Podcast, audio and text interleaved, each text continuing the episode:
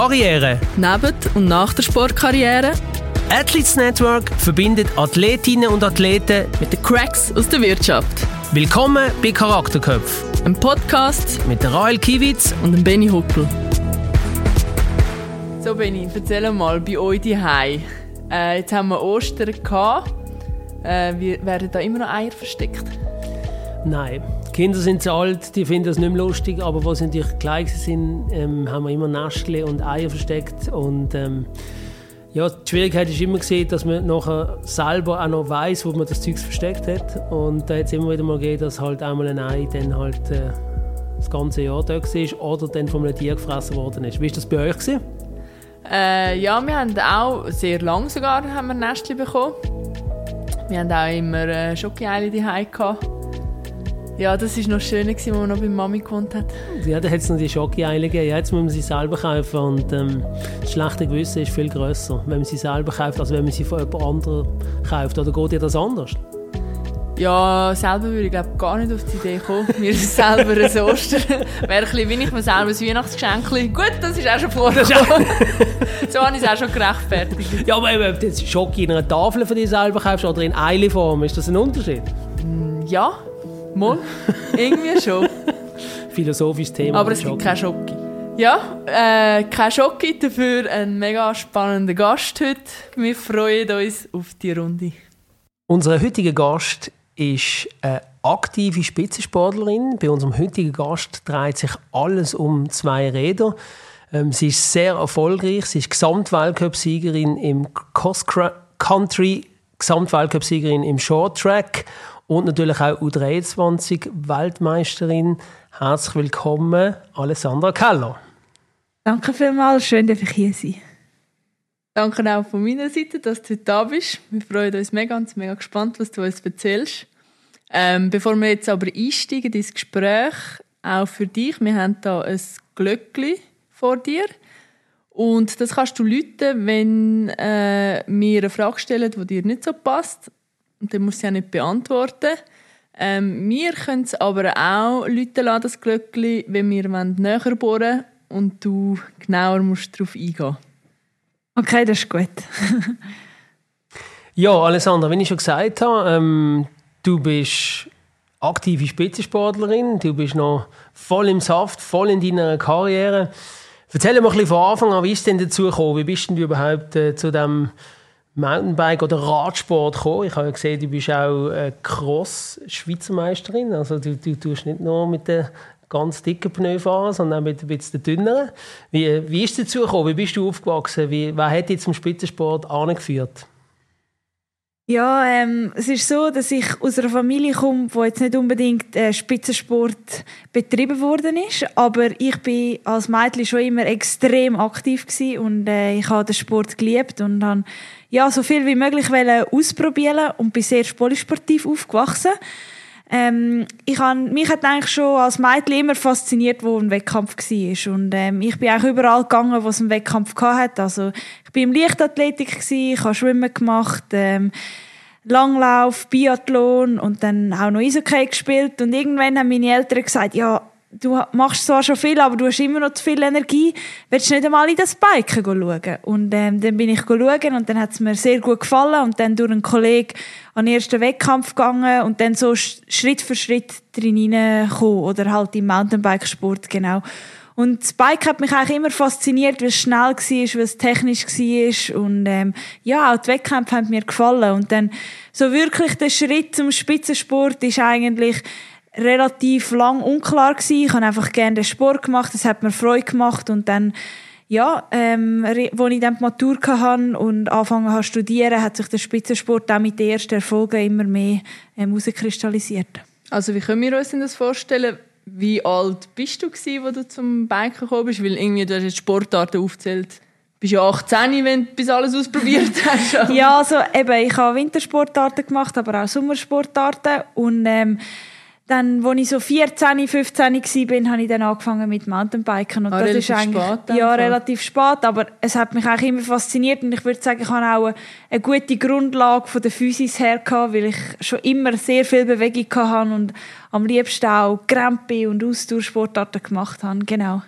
Und wie hast du denn gemerkt, dass du in den Spitzensport rein willst und eigentlich weg von dem Polysportiven, mal das, mal das, das macht mir Spaß? Ähm, also ich würde auch sagen, heute bin ich immer noch eher eine polysportive Athletin. Ähm, ich sage jetzt, mich hat einfach der Sport oder die Bewegung, mir hat das schon immer extrem Spaß gemacht und extrem Freude gemacht und dann auch, ja, während der Schulzeit habe ich die Bewegung gebraucht, damit ich auch in der Schule mich konzentrieren konnte. Und ähm, ja, das ist eigentlich so ein bisschen der Grund, dass es dann Spitzensport wird oder sagen wir mal der Sport mein Job, das hat sich natürlich erst später so ein bisschen herauskristallisiert. Du hast vorhin gesagt, Wettkampf hast du, hast du gerne gehabt. Kannst du schnell gut verlieren? Ja, ich sage, ähm, ich bin als Kind sicher nicht der beste Verlierer gewesen. Das ist schon so. Und ähm, heute, heute schon, oder wie? Ja, also ich sage, das Verlieren ist immer noch nicht, äh, oder verlieren oder halt, sagen wir, ein Resultat, das einem selber nicht entspricht, ist sicher noch nicht eine grosse Stärke, weil ich streng bin zu mir selber. Ich würde sagen, die, der Wille und auch ein bisschen der Ehrgeiz zum, zu der Ehrgeiz zum erfolgreich sein und zum meine ja, Träume zu erreichen und Resultate zu erzielen, das hat mich sicher auch dort gebracht, wo ich jetzt bin. Aber ich habe auch müssen lernen, um ein bisschen weniger streng sein mit mir, damit ich äh, ja auch quasi den Prozess und den Schritt für Schritt ähm, so gehen und dann ja noch größere Ziele zu erreichen. Wie hast du denn das geschafft? Äh das zu lernen, weil du sagst, ja, ich musste lernen können damit umgehen, ist ja einmal nicht so einfach, wenn so das in dir rein ist. Ja, ich denke, der Wille, zum die Beste sein oder zum sich weiterentwickeln und so die Motivation zu haben, das ist das eine, aber dann ist man auch, oder ich bin streng mit mir selber und wie ich das gelernt habe, ist sicher auch durch Phasen oder Verletzungszeiten oder Phasen, wo es mir nicht nach Wunsch gelaufen ist und ähm, Nachher, zum wieder dort anzukommen, wo man vielleicht war nach einer Verletzung, muss man den Prozess und auch die Schritte, die kleinen Schritte, Baby-Steps sozusagen, muss man ja durchmachen und man muss, muss sie akzeptieren. Und ich musste lernen, dass die kleinen Schritte auch Erfolge sind und nicht nur die grossen, die am Ende sind. Und ja, ich glaube, das habe ich durch Verletzungen oder auch Phasen, wo es nicht nach Wunsch gelaufen ist, sehr gelernt. Ist ja am Anfang habe ich gesagt, eben, dass du sehr erfolgreich bist und auch gerade in der letzten Saison Gesamtweltcup-Siegerin geworden bist in zwei Disziplinen, was unglaublich ist.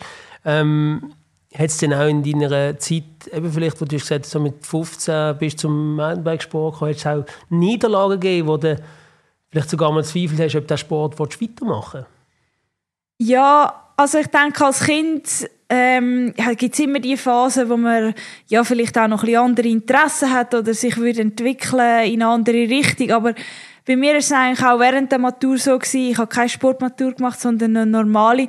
Und ich habe eigentlich gewusst, wenn ich am, in der Ferien oder am Morgen schon fließig bin und gut arbeite, dann kann ich am Abend trainieren. Und dann muss ich, ja, dann komme ich zu mehr Stunden Training, als ich, äh, ja, sonst käme. Und ich glaube, dann hat sich schon herauskristallisiert, dass der Sport das Richtige ist.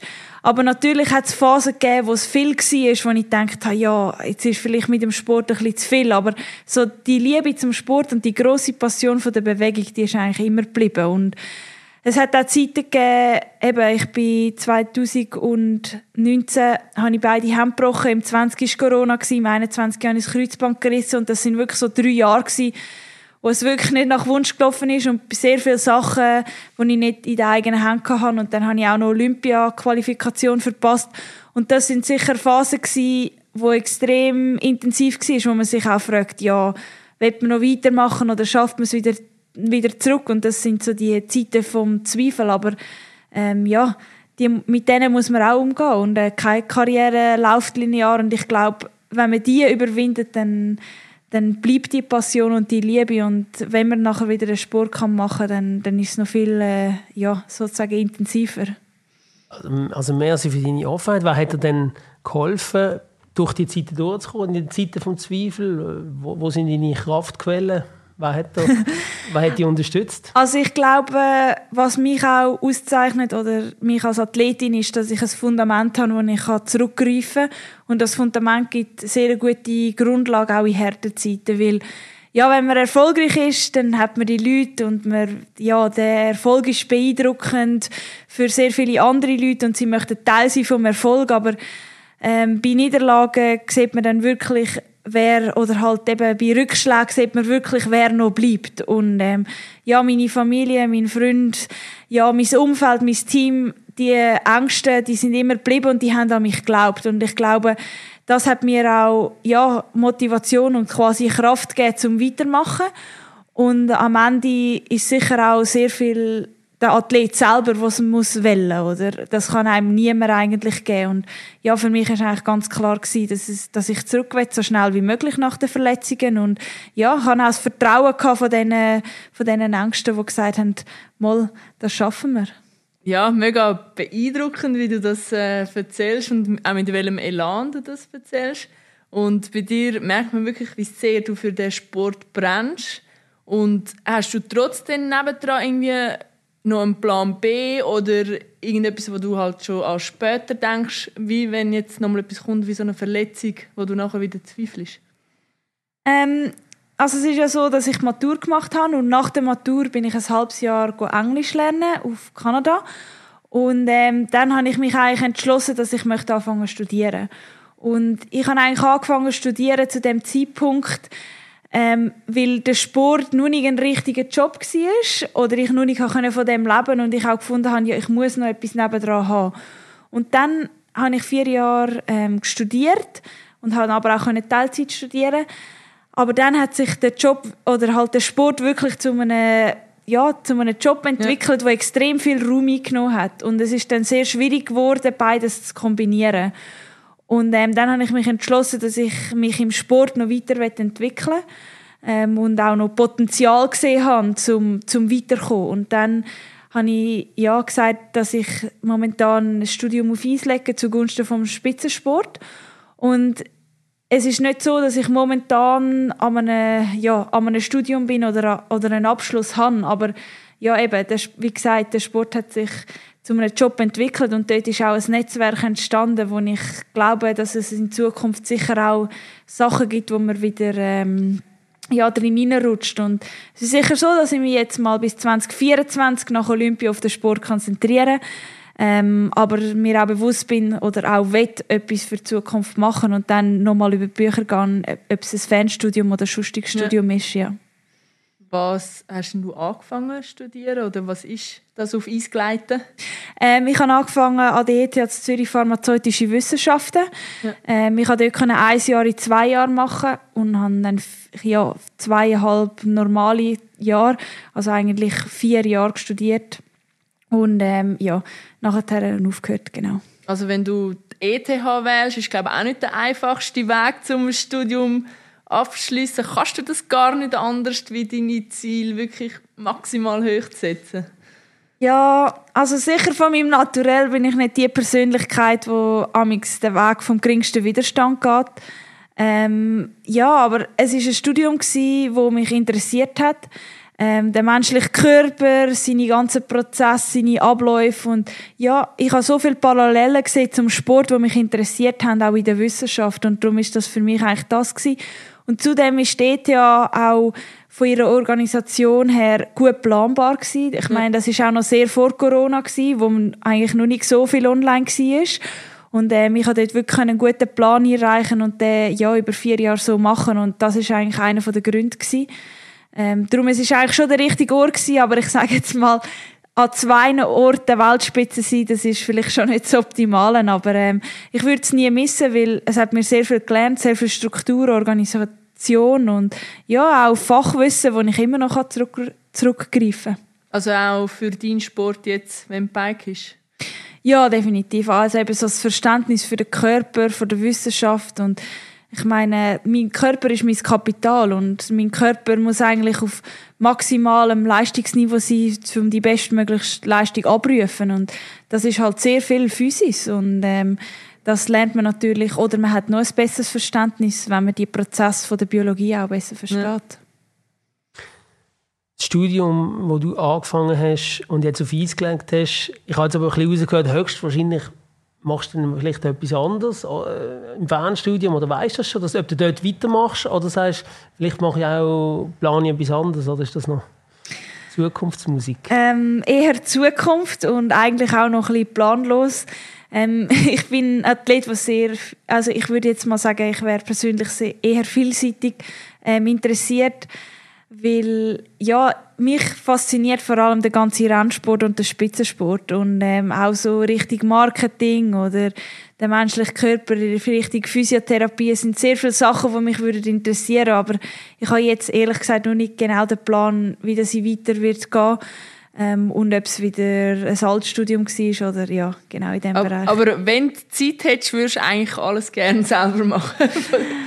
ja, also natürlich schon. Also ich kenne das, vielseitig interessiert ist ja manchmal wirklich schwierig, weil dann muss man sich so, irgendwann muss man sagen, okay, jetzt mache ich das, aber das bedeutet auch, dass man das andere nicht machen kann. Ja, genau, aber ich glaube, ähm, ja, das ist absolut so, aber es ist sicher, ähm, ich habe auch gelernt oder habe auch gesehen mit dem dualen Weg, wenn man man kann nicht auf mehreren Hochzeiten tanzen, sondern man kann, wenn man etwas wieder richtig machen und Weltklasse sozusagen in dem, dann muss man sich auf das fokussieren und das ist jetzt eigentlich bei mir beim Spitzensport so. Ähm, und darum glaube ich, eben, ich muss mich dann für etwas entscheiden und das kann ich umsetzen, sei es dann vielleicht auch noch nebenan Sport zu machen oder eben richtig dualen Weg. Äh, ja, genau. Wenn man jetzt jemand, der im Büro schafft, roten wir ja sagt, du, wäre vielleicht gut, wenn du ab und zu für dein Wohlbefinden auch ein bisschen Sport machen oder? Du bist jetzt Profisportlerin, dir könnte mir du, es wäre gut, wenn du für dein Wohlbefinden ab und zu den Kopf würdest trainieren, sag jetzt mal ein bisschen. Machst du etwas in die Richtung? Also, weißt du, es ist nicht schlimm, wenn nicht. Ich habe auch jahrelang nichts gemacht diesbezüglich. Ich bin ein schlechtes Vorbild, aber weißt du, was ich meine? Ja, also eben, ich bin ja grundsätzlich ein Einzelsportler, somit bin ich auch mein eigenes Unternehmen und mein eigenes Unternehmen nimmt natürlich auch viel Zeit, Kapazität und ja, ganz neue Impuls oder Inputs an, oder? Und ähm, ja, dort sind sie ganz verschiedene Bereiche, wo man sich eigentlich stetig muss weiterentwickeln muss, weil ja, es ist so ein bisschen eine Art von Unternehmensführung und das lastet eigentlich auch meinen cool. Kopf und ähm, andere Sachen aus. Es ist jetzt nicht eine spezifische Ausbildung in dem Sinn, wo ich gerade am Anpacken bin, sondern es sind eben so Sachen, die ich lerne Praxis. und das ist extrem Learning spannend. Ja, und dann, dann ist sicher auch eben, es ist Learning by Doing und dann kommt irgendwie wieder eine Thematik, wo man sich wirklich will weiterentwickeln und dann holt man sich jemanden zur Seite oder liest vielleicht selber mal etwas dazu oder macht Recherche und ich denke, so Sachen sind auch für den Kopf, genau. Ähm, sicher aber auch so, dass ich ein Athlet bin, der immer gerne etwas zu tun hat und ich aber auch ein bisschen lernen um mal einfach nichts zu machen. also äh, aufgrund von der Erholung, die die Körper braucht? Ja, weil ich habe schon gemerkt, dass je mehr oder je tiefer der Körper kann erholen, desto tiefer kann er auch an einem Wettkampf die Energie rausholen. Und ähm, ja, das ist eigentlich noch ähm, interessant, dass man dann ja wie eine höhere Leistungsfähigkeit kann abrufen an dem Tag, wo man es dann braucht, weil man so gut erholt ist. Und ähm, ja, ich bin sehr eine aktive Persönlichkeit und darum ist auch Erholung eigentlich bei mir relativ etwas, was ich muss lernen oder groß geschrieben wird. Ja. Hast denn du das wie jetzt selber auch gemerkt bei dir oder ist das jetzt mehr so Theorie, wo man dir so ein bisschen versucht einreden oder du auch selber lesest und ja, ich muss mir jetzt ein bisschen mehr Ener äh, Erholung geben oder merkst du schon mit der Zeit, ja mal, es hat ja, etwas? also eben, es ist eigentlich, als ich Matur gemacht habe und den Sport und dann studiert habe und den Sport, hat es natürlich immer die Eltern oder die Leute um einen herum, die sagen, ja, musst du dich aber auch mal erholen. Und dann denkst du immer so, nein, nein, das, also ich kann das schon und so. Und dann, als ich einmal das Studium nicht mehr hatte und nur noch den Spitzensport, dann habe ich gemerkt, boah, ja, das, das, dort ist wirklich etwas Wahres. Und das ist eigentlich das, was du vorher gesagt hast. Ich habe es wirklich selber auch erfahren und gemerkt, dass es dass ein großer Teil, ja, das, was für einen grossen Teil das dann wirklich ausmacht für so einen, für ein Event oder für einen Wettkampf, genau. Selbst wenn du eigentlich immer das Bedürfnis hast, irgendetwas zu machen. Ja, ich habe, wie gesagt, viel Interesse und ich bin aktiv, aber ähm, ja, das gehört auch dazu und ich glaube, das ist auch ein Teil vom Job und ähm, den Teil vom Job muss man genauso ernst nehmen, wie dass man den Job bestmöglichst will machen wenn ich nur mehr auf die Erholung geschaut habe. Nein, Spaß beiseite, aber ich, ich, ich fühle Mehr Erholung, mehr Ernährung, du wärst Weltklasse geworden. Weißt du wie, wo ich angekommen wäre. Nein, wie auch immer, ähm, das ist nicht das Thema, sondern was mich wundern ist, du hast vorher angesprochen, dass du eigentlich jetzt wie eine an dir selber eine Praxisausbildung machst in Unternehmensführung. Erzähl mal ein bisschen von dem. Also hast du müssen eine GmbH gründen, eine AG gründen? Wie, wie, wie bist du aufgestellt? Weißt, wie, wie, eben, du bist einerseits in einem Team, weiß ich, andererseits bist du eine Einzelsportlerin. Wie, wie läuft das? Kannst du Zuhörer und Zuhörerinnen ein bisschen mitnehmen?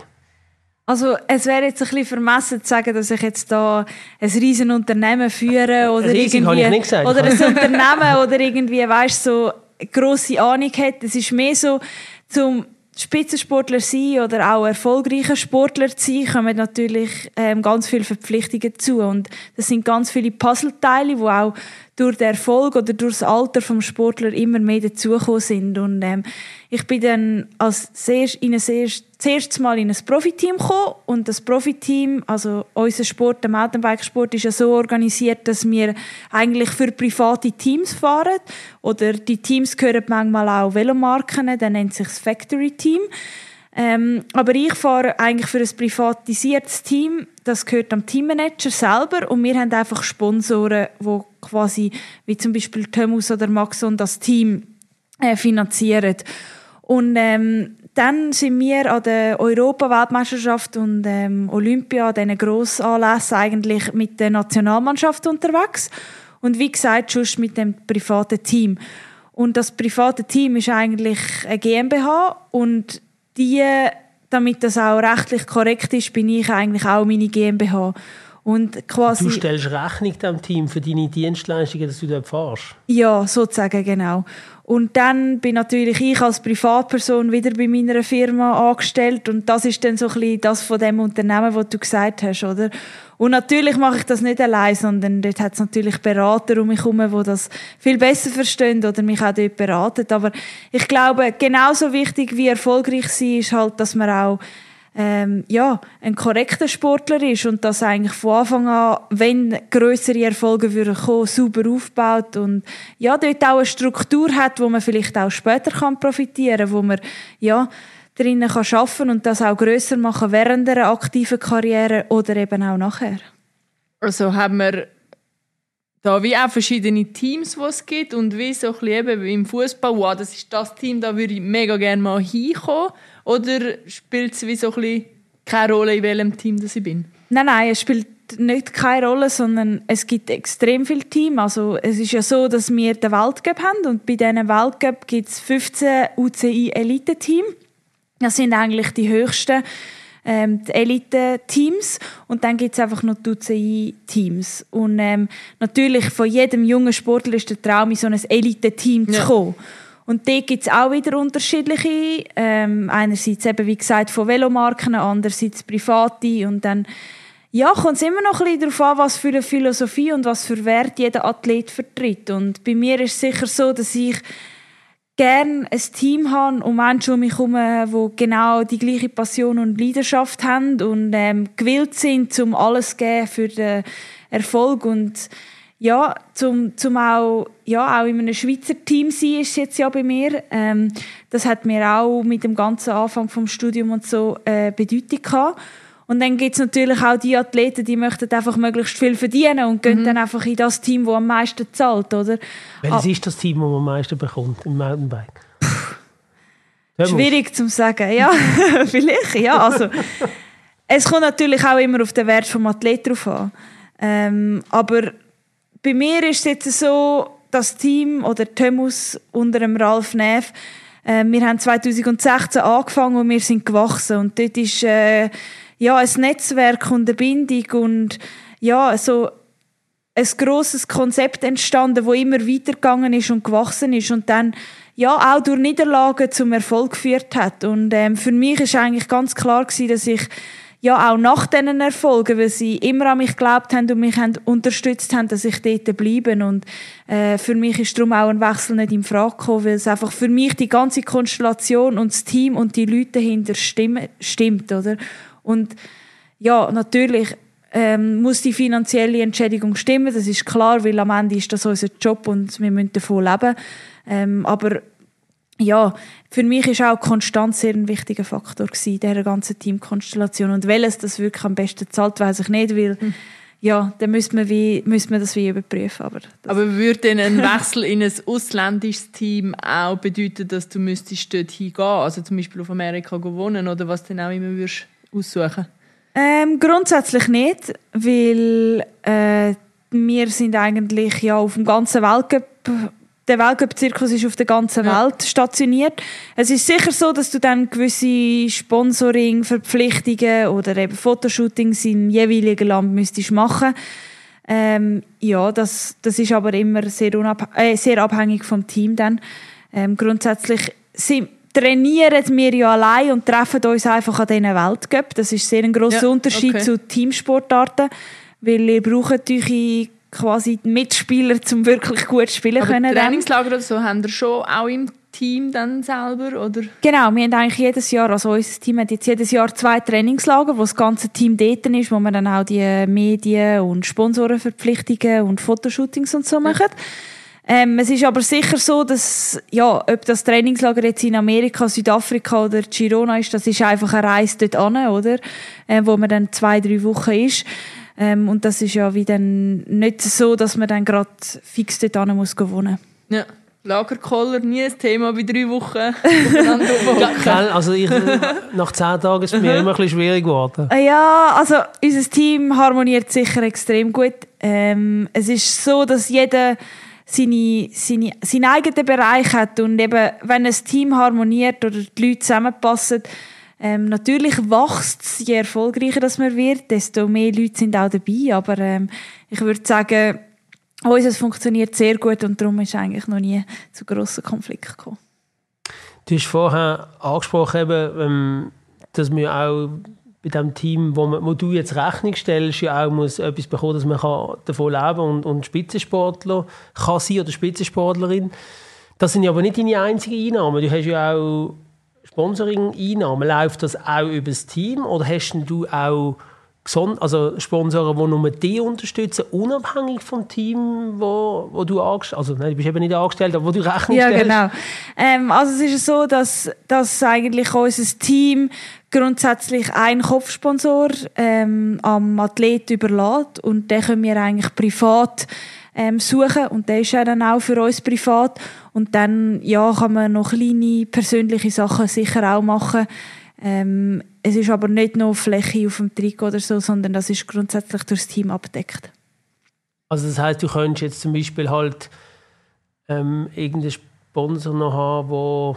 Ja, wo ich zum Beispiel irgendwelche Bike-Weekend oder mhm. sonstige Sachen würde für sie mehr in Form von Gegenleistung von Tagen oder mhm. Sachen, genau.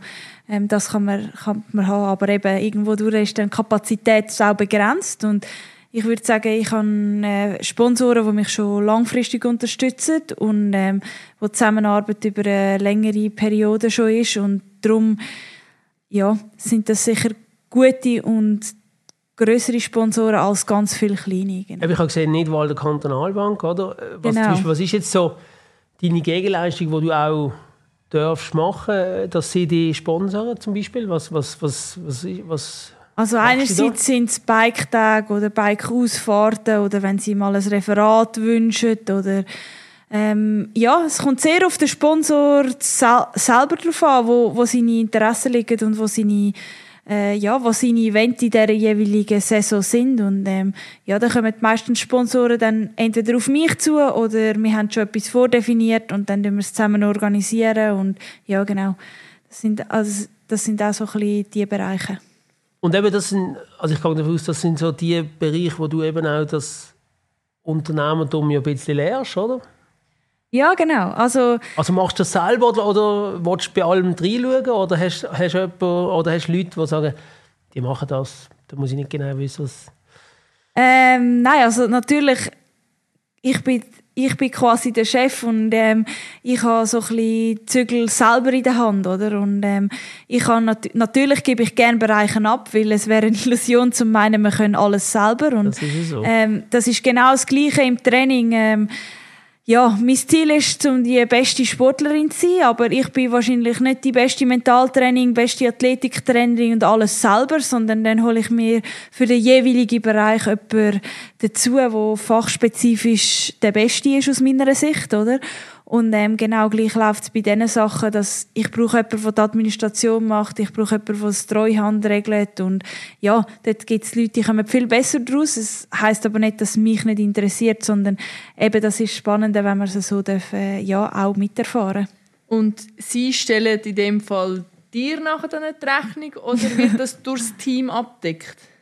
Nein, also das ist schon eben Das mein privates Unternehmen und das ist auch ganz allein meine Verantwortung. Ja. Oder? Ich meine, das Team, ähm, für das, was ich fahre, Themus Maxon, die sind, sie machen einen super Job oder sind zuständig, dass meine Reisen gebucht werden, dass mein Material perfekt ist, dass ich quasi die Infrastruktur habe, die ich brauche, um am Wettkampf die schnellste zu sein. Ja.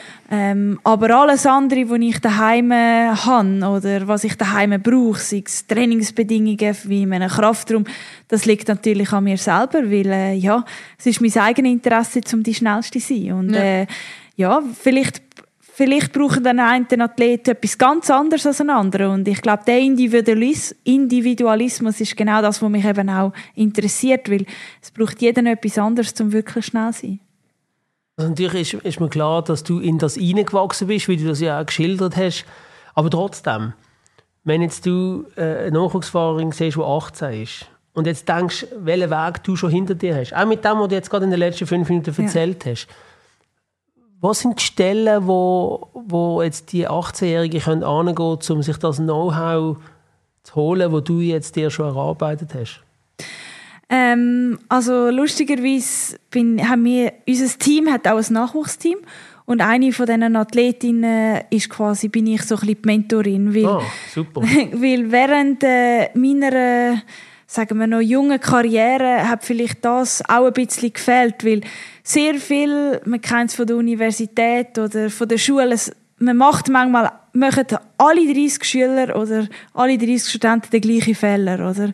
Und manchmal habe ich immer gedacht, ja, das hätte mir auch können jemand sagen das hätte ich jetzt nicht müssen selber herausfinden und ähm, darum ist sicher auch, liegt mir das ein bisschen am Herzen, oder? Ist das auch eine Herzensangelegenheit, dass ich genau junge Sportlerinnen oder, ja, wenn sie auf mich zukommen oder so, dass, dass, dass ich ihnen kann was sagen was ist meine Erfahrung gewesen, weil, ja, dass man mit einer Verkältung nicht muss trainieren, das merkt man noch relativ schnell einmal, aber es du gibt... nicht trainieren, wenn du verhältst bist?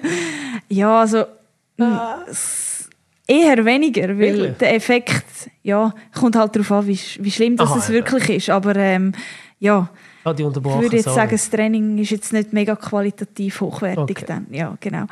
Aber eben, es gibt wirklich Sachen, wo man vielleicht auch mal muss einen Entscheid treffen muss. Sei es, macht man eine Lehre, eine Sportlehre oder eine normale und dann hilft es halt, wenn man irgendwie auf Erfahrungswert kann zugreifen Und wenn jetzt jemand zu mir kommt, dann versuche ich natürlich einerseits aus meiner eigenen Erfahrung können eine Antwort zu geben oder andererseits halt können vermitteln zu jemandem, wo vielleicht eine Fachperson ist. Wenn es um Ernährung geht oder ja, wenn es um Mentaltraining geht, das ist ja dann nicht, ja, da könnte ich jetzt nicht weiterhelfen und dann hat- es gibt sicher Fachpersonen, die das machen und ich glaube, für junge Sportlerinnen denen, oder halt Sportlerinnen allgemein, sei es äh, wenn sie auch schon erfolgreich sind. Es gibt irgendwie schon manchmal eine Abkürzung und wenn man natürlich jemanden findet, wo man vertraut, wo, wo einem ein ehrliches eine ehrliche Antwort und ein ehrliches Feedback gibt, ähm, dann, dann geht es manchmal schneller zum Erfolg. Und ähm, ja, ich würde sagen, das Glück von mir ist sicher auch, dass in meinem Umfeld sehr viele Leute haben, die ehrlich mit mir kommunizieren und nicht irgendwie, ja, nur weil ich erfolgreich bin, sagen, ja, es ist alles schön und gut, sondern immer noch ehrlich mit mir kommunizieren. Und ich glaube, das ist sehr wichtig. Eben, du hast gesagt, du hast so etwas nicht gehabt oder so jemand. Wenn du jetzt zurückdenkst, hast Also denn ja. du irgendwie etwas anderes gemacht oder wo du gesagt hast, ja, das hätte mir jetzt jemand können sagen hätte jetzt nicht müssen selber herausfinden oder auf die Schnauze fliegen Ähm, es ist vielleicht falsch zu sagen, ich habe das nicht gehabt, sondern ich habe mehrere Personen gehabt, die mich natürlich auf meinem Werdegang extrem begleitet haben und wo ich extrem viel gelernt habe. Sonst wäre ich ja nicht dort angekommen, wo ich jetzt gewesen wäre oder wo ich bin. Aber ich würde sagen, ähm, es gibt sicher Sachen, wo ich vielleicht auch falsch oder ja, logisch, jeder macht einmal etwas falsch oder im Sport, aber es hätte können schneller gehen, ich hätte es schneller können merken und ähm, ja, Hast du da gerade etwas im Kopf, wo du uns kannst erzählen jetzt nicht kron- konkret, aber äh, ja halt allgemein, ja, ich, eben, dass ich aktiv bin und viele Sachen parallel gemacht habe oder vielleicht auch, ja, beim, beim Training bin ich extrem gut betreut gewesen, oder? Und ähm, das mehr so auch die positiven Sachen, die bei mir gut gelaufen sind, auch können weitergeben oder so meine ich auch. Ja. Ja, das ist spannend, was jetzt du ähm, gesagt hast, eben auch, dass dir jetzt da so, ähm, äh, auch, dass du eigentlich für eine junge Athletin wie auch verantwortlich bist. Und, hast du dann auch schon mal mit vielleicht Gleichaltrigen darüber geredet, hey, ja, was mache ich nachher? Was, was, was, was hast du für Plan für, für das Weiterleben? Oder ist man so mehr so noch, reden wir über möglichst lange das machen, was man jetzt macht, was ich auch könnte verstehen ähm, bei mir ist es sicher so, dass ich mir immer sehr viele Gedanken mache für meine Zukunft. Und, ähm, Jetzt sind wir gespannt, Alessandra. aber ich kann, oder halt auch in meinem Leben allgemein geplant bin, auch durch eine Saison, aber ich habe auch gemerkt, dass manchmal ein bisschen zu viel planen oder zu weit planen ist manchmal vielleicht auch ein bisschen hinderlich für den aktuell, für das Moment. Rennen, wo gerade, ja genau, für den aktuellen Moment richtig. Und ähm, ich habe mir schon Gedanken, ich habe mich auch austauscht mit anderen, wo irgendwie, oder beobachten halt, oder lesen, was andere nach der Karriere machen. Ähm, aber es ist jetzt nicht so, dass ich das proaktiv momentan gerade ähm, pushen oder ja, bearbeiten in dem Sinn, sondern weil ich eben gesagt habe, jetzt möchte ich mal bis 24 nur einen Spitzensport haben und auf den ähm, konzentrieren und es läuft extrem viel äh, mit in meinem Leben und darum ist es auch gerade okay so, ja. Äh, was mich noch wundert, eben, du hast eine mega erfolgreiche Saison hinter dir, jetzt auch mit dem Weltcup äh, Gesamtsieg. Äh, steigt da der Druck oder die eigenen Erwartungen, die du an dich hast? Ja, das ist eine sehr gute Frage und ja, es ist eigentlich auch nicht eine einfache Frage zu beantworten, weil einerseits hat man das erreicht und das ist sehr groß äh, ja für mich oder einer von meinen größten Erfolgen und das gibt eine gewisse Selbstsicherheit, dass man weiß, hey, man ist über eine ganze Saison konstant gewesen, man hat können, man können den Erfolg feiern. Und wenn alles nach Plan läuft, man wieder einen guten Winter hat, ein gutes Fundament, dann ist man wieder dort vorne. Aber am Ende des Tages ist natürlich äh, der Spitzensport extrem dicht. Und es ist eine extrem hohe Anforderung, dass man wirklich ganz vorderst sein und ähm, ja, das, das ist eigentlich dann auch, dort zweifelt man dann manchmal auch ein bisschen und sagt, ja, bin ich wirklich genug gut, um wieder ganz vorne zu sein, aber ja, ich habe dort auch ein bisschen gelernt oder bin immer noch am Lernen, um ja, mit mentalen Strategien Selbstvertrauen aufzubauen und das rauszuziehen, was gut läuft und an dem können zu halten, damit man eben genau kann vorwärts gehen und wieder die Erfolge holen und ja, einfach auch an sich selber glaubt. Mentale Strategien, was kann man sich da darunter vorstellen? Ich bin jetzt nie jemand der sich mega viel ja, oder ja, mega viel Techniken angewendet hat oder so. Hast du da irgendeine, die besonders fruchtet? Also es ist sicher nicht ein genau jetzt, man kann jetzt, oder ich würde sagen, Mentaltraining ist so individuell und es braucht jeder Sportler ganz etwas anderes und es gibt, ich würde jetzt nie behaupten, dass es eine Technik gibt und die, die hilft allen, oder? Aber es ist sicher so, dass man kann lernen mit dem umgehen und auch ein bisschen mit dem Druck und äh, der Anforderungen, die man an sich selber hat, weil bei mir ist es meistens so, dass die Anforderungen an mich selber ähm, ist die, die auch den Druck auslöst. Und die ist, wie wir es ganz am Anfang vom Podcast gesagt haben, die ist hoch an mich selber, oder? Und dort, äh, ja, habe ich einen Mentaltrainer oder Leute um mich herum, die mit mir reden und wo, wo manchmal auch sagen, hey, es ist im Fall alles auf dem richtigen Weg, es ist alles gut. Ähm, du musst gar nicht zweifeln, oder? Und äh, ja, am Ende ist das nicht unbedingt eine Strategie, aber das sind Leute, die dir dann wieder ein Tool in den Werkzeugkasten geben, wo du das nächste Mal denkst, ah, okay, mit dem Gespräch oder dieser Situation ähm, ja, ist eigentlich genau ähnlich gewesen. Mhm. und das kennen wir schon und so haben wir es so behoben und es ist alles gut also gekommen. Also mehr als darüber reden hilft dir? Ja, also einerseits darüber reden und eben die Leute, die dann ja, einzelne Werkzeuge dir mitgeben. Ähm, ja, ich meine, es gibt im Mentaltraining extrem viele, sei es autogenes Training, sei es darüber reden, sei es verarbeiten, visualisieren, das sind extrem viele Werkzeuge und manchmal ist es nicht nur eins, das wir anwenden, sondern ja. mehrere und was ich aber als wichtigsten Punkt äh, empfinde, ist, dass mit der Person, wo du eben genau so mentale Sachen machst oder Trainingssachen, dass dort so zwischenmenschlich auch stimmt, Ja. ähm, weil dann es auf Vertrauen basieren und dann hat es Zukunft, glaube ich. Du hast am Anfang gesagt, dass du manchmal sehr streng bist mit dir selber. Im Training, im Wettkampf, in beidem. Oder, oder wenn kannst du dir auch mal selber verzeihen und kannst sagen, du, jetzt, heute ist nicht mehr drin gelegen. Oder erzähl mal ein bisschen. Ähm, also ich würde sagen, ich bin sehr ein organisierter Athlet und somit auch ein geplanter Athlet. Und durch das habe ich eigentlich meinen Plan und den möchte ich eigentlich dann so umsetzen. Also zum Beispiel für ein Rennen, das sagst, erste drei Runden schaue ich, dass ich vorne dabei bin und nachher ist meistens so meine Äh, Situation. vielleicht jetzt nicht nur gerade im Rennen, sondern vielleicht auch im Training. Wir Ja. haben ja den Trainingsplan, wir möchten etwas umsetzen oder wir haben das Ziel für das Training oder auch für einen Wettkampf. Und ja, wie du sagst, man hat ja auch einen Plan im Rennen. Und ich musste ein bisschen lernen, dort ein bisschen flexibler zu werden.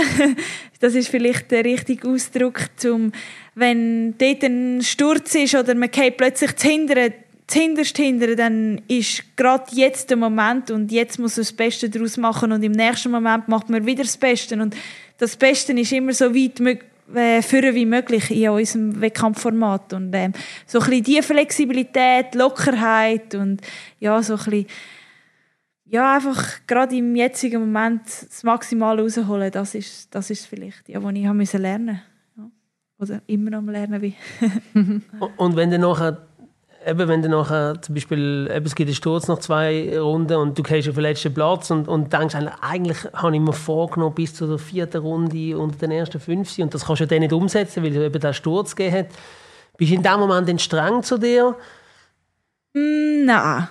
Ich glaube, ich bin dann nicht streng zu mir, sondern ähm, es ist mehr, weil ich, ich oder zum Beispiel nehmen wir das Beispiel an der Weltmeisterschaft in ähm, Leger letztes Jahr im Shorttrack ähm, bin ich, ist eigentlich alles perfekt nach Plan gelaufen. Ich bin schön auf erster, zweiter Position gewesen und ich habe wirklich dort um die Medaille mitfahren oder sogar um den Sieg. Und dann irgendwie fünf Runden vor Schluss bin ich über einen Rockgarten gestürzt, bin ja ziemlich ein bisschen durch den Wind gewesen, weil ich nicht so genau gewusst habe, ja, also wenn ich jetzt wieder aufstehe, ist entweder mein Velo kaputt oder bei mir etwas gebrochen oder ja, irgendwie sehe ich nicht mehr so recht. Und dann bin ich durch den ersten Rockgarten, durch den zweiten Rockgarten, wo ich dann wieder aufgestiegen bin, habe ich gemerkt, oh, es stimmt eigentlich noch alles und ich habe in diesem Rennen noch keine Sekunde etwas falsch gemacht oder ich bin noch nicht mal am Limit gewesen, jetzt muss ich einfach gehen und alles geben.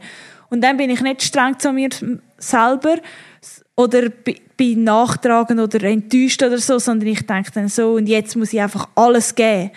Jetzt, in dem Moment. Und ähm, wenn ich dann ins Ziel käme und nicht alles gegeben habe, dann wäre ich streng zu Ja. mir selber oder enttäuscht. Und dann ja, bin ich, glaube ich, irgendwie auf acht oder zehn zurückgekehrt und als Zweite nachher ins Ziel gekommen und habe noch, bin noch Vize-Weltmeister geworden. Und das ist natürlich so ein Erfolg, wo ja, sehr viel auch im Kopf war und es zeigt eigentlich, dass es erst fertig ist nach der Ziellinie.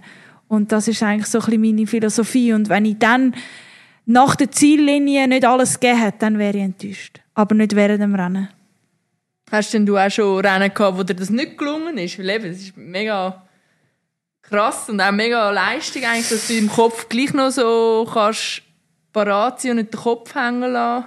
Ähm, Oder ist dir das einfach gegeben? wirklich noch nie. Also, Ja.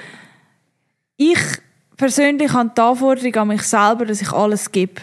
Und dass ich bis zum Schluss kämpfe, weil alle in meinem Team, sei es in meinem privaten Team, sei es mein Umfeld, sei es äh, das Rennteam, die geben auch 110 Prozent. Und dann liegt es auch an mir, dass ich 110 Prozent Aber gebe. ist ja gleich nicht immer einfach das zu schaffen. Nachher in dem Moment eigentlich. Nein, es ist nicht Oder einfach, schaffst aber... es immer. Ja, es ist nicht einfach, aber am Schluss ist es eine Frage von der Einstellung. Und mir persönlich, logisch gibt es manchmal Situationen, wo es dir ablöscht und dann gehst du vielleicht zurück, aber es ist noch lange kein Grund zum Aufgeben. Und ähm, ja, unsere Rennen sind 90 Minuten und ja, ich kann einfach, ja, ich kann einfach irgendwie das Rennen gehen und das Wettkampf gehen, dass ich, gehen, dass ich das irgendwie auch will und ich könnte jetzt nicht gerade von einer Situation denken, dass ich vielleicht dann gerade aufgegeben habe oder den Kopf hängen lassen habe. ich sage jetzt im Training, wenn das Intervall gar nicht läuft und man fühlt sich wirklich schlecht, dann hat es es auch schon gegeben, aber ja, das ist dann nicht der Wettkampf. Ja. Mega spannend. Ich könnte extrem noch lange zuhören. Ähm, trotzdem sehe ich, die Zeit ist langsam ein bisschen, äh, müssen wir ein bisschen auf die Zeit schauen. Was mich nicht wundern würde, die Sport, die du betreibst, ist ein Sport, den man relativ lang machen kann als Spitzensportlerin Ja. gegenüber anderen Sportarten, die mit 30 mehr oder weniger schwierig wird, kann man ja im Mountainbike ja, wirklich auch deutlich über 30 äh, den Sport noch betreiben. Nehmen wir jetzt mal an, du machst das noch 10 Jahre. Wäre eine schöne Vorstellung, oder? Ja, also ich habe eine riesige Passion und eine Leidenschaft für den Sport und ähm, ich könnte immer Velo fahren und es macht mir einfach Freude, aber äh, ja, irgendwann kommt vielleicht auch mal das Thema Familie oder irgendwann ist es vielleicht dann auch genug, weil man sehr viel unterwegs ist oder sehr viel reist und das ja, ich sage jetzt mal, ich habe eigentlich nie ein richtig festes Daheim und durch das äh, kann es einem auch zu viel werden. Aber momentan gefällt es mir noch extrem und ähm, ja, was die Zukunft bringt, schauen wir. Ähm, ob ich es noch zehn Jahre mache, mit einer Familie, ohne Familie, das ist eigentlich alles noch ein bisschen der Sterne. Aber wie wichtig ist dir, dass du noch Olympia kannst machen Ähm, ja, also Olympia ist natürlich für jeden Sportler etwas Grossartiges und für mich natürlich auch ähm, ein grosses Ziel, vor allem 2024. Äh, es ist aber so, dass eben zweimal habe ich die Olympia-Quali bereit, habe ich sie verpasst und ähm, für mich ist Olympia viel, aber es ist nicht alles, weil Olympia kommt einen extrem hohen Stellenwert über. Ähm, bei unserer Sportart ist es so, dass nur zwei können an Olympia. Ja. Äh, wir haben nur zwei Startplätze in der Schweiz, aber wir haben ungefähr vier oder fünf Athleten, die wirklich in die Top 10 von der Welt fahren und sollten an Olympia dabei sein. Und darum ist der Konkurrenzkampf extrem groß ähm, und durch das macht es natürlich auch ja, Olympia knapp und es ist eigentlich dann schade, dass nicht mehr dort sein können. Und darum ist Olympia vieles, aber nicht alles für mich. Du hast vorhin das Thema Familien angesprochen, wo, wo in deine nächsten zehn Jahre reinspielt. Das finde ich mega äh, toll. Ähm, Gibt es Spitzensportler in, äh, im Mountainbike, die Spitzensport und Familie kombinieren? Ähm, ja, äh, auf der Straße gibt es immer mehr, dass auch Teams dahinter stehen und sagen, hey, du kannst nachher wieder in unser Team zurückkommen und du hast einen festen Platz. Es ist sicher noch nicht so, ähm, ja, sicher noch nicht extrem viele Athletinnen machen das, aber es gibt immer wieder vereinzelte Beispiele. Und ich glaube, das steht und fällt auch wirklich mit dem Umfeld, mit dem Partner, mit der Familie, mit den Eltern, die man selber hat, die einem unterstützen. Und das ist eine sehr grosse Frage der Organisation. Und ähm, ja, ich glaube, dort braucht es dann wie alles und darum kann man es wie nicht pauschalisieren. Aber glaube, in unserer Sportart ist das definitiv möglich und ähm, es gibt immer mehr Beispiele, die das so machen können. Dann hoffen wir doch und wünschen, dass du das vielleicht auch mal kannst umsetzen kannst. Das wäre sehr schön. Und wir Wir wün- wünschen es für die Schweiz. Ja, aber auch selber. Ich meine, das, das wäre auch ein Fortschritt. Ich meine, früher ist das oft bei ja, weiblichen Sportlerinnen so gesehen, ja, okay, aufhören und dann Kinder, oder? Aber wäre ja schön, wenn wir das eigentlich auch kombinieren können. Also würde ich cool finden. Ja, also eben, es ist noch nicht gerade ein Plan, aber es ist, äh, oder es ist, aber es ist etwas für die Zukunft und Ja. ich glaube, der Sport muss sich und wird sich entwickeln, ähm, weil bei normalen Berufen ist es auch möglich, um wieder zurückzukommen. Und ähm, genauso soll es möglich sein beim Velofahren. Und äh, es hängt auch viel von diesen Teams oder eben von den Führungspersonen in diesen Teams ab, dass sie dort äh, sich weiterentwickeln, dass sie eine Offenheit haben. Und ähm, ja, auf das hoffen wir auch in unserer Sportart. Und ja, ich glaube Erfolg und erfolgreich zu sein macht das auch ja, nachher einfacher. Und so kann man auch ein, äh, ein Vorbild für andere sein. Wunderbares Schlusswort. Wunderbares Schlusswort. Nein, herzlichen Dank, Alessandra, dass du Danke zu uns gekommen bist in, in unserem Podcast Charakterköpfe und natürlich auch dir weiterhin viel Erfolg bei allen deinen verschiedenen Projekten, die du hast. Das war mega spannend gewesen und herzlichen Dank. Danke. Danke vielmals, dass ihr hier sein Charakterköpfe. Der Podcast mit der Rael Kiewitz. Und Benny Huckel. Mehr Charakterköpfe Und mehr Infos gibt's online auf athletes-network.com. .com.